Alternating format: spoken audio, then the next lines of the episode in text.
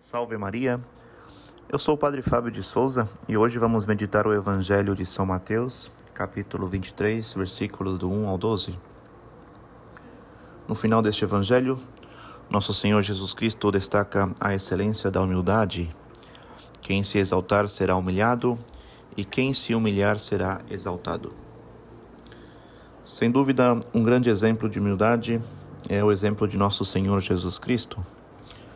Nosso Senhor Jesus Cristo, que veio à Terra para nos salvar, proclamou ele de modo solene: Aprendei de mim, que sou manso e humilde de coração.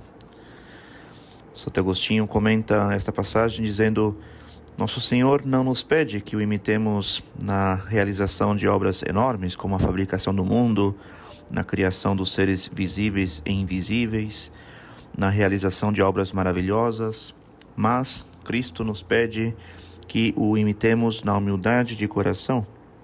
É nisto que deseja ser imitado. Portanto, nós devemos seguir a este exemplo.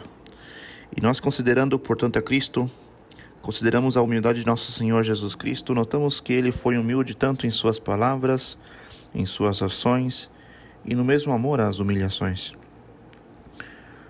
Em palavras, por exemplo, se nós fixemos o nosso olhar no Evangelho, Jesus sempre nos diz coisas belas e sublimes, que com a idade, por exemplo, de 12 anos, já assombrava os mestres da lei, e mais tarde as pessoas o seguiam encantadas como com suas palavras. Mas, no entanto, como ele se comportava ante tudo isso?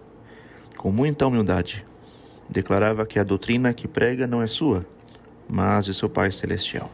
Diz Nosso Senhor: A minha doutrina não é minha, mas daquele que me enviou.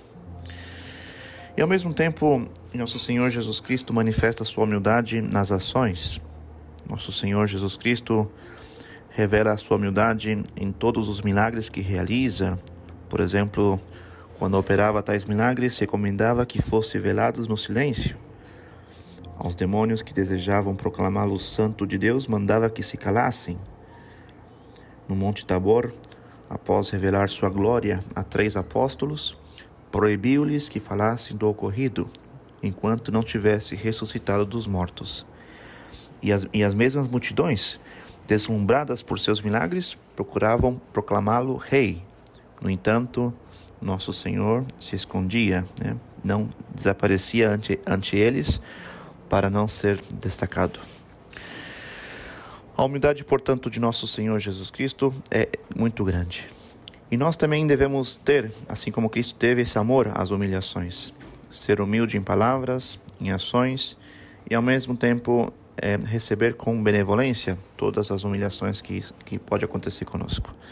Portanto, Cristo é um exemplo da nossa vida e, portanto, sigamos aos seus passos. Sejamos humildes de coração. Louvado seja nosso Senhor Jesus Cristo, para sempre seja louvado.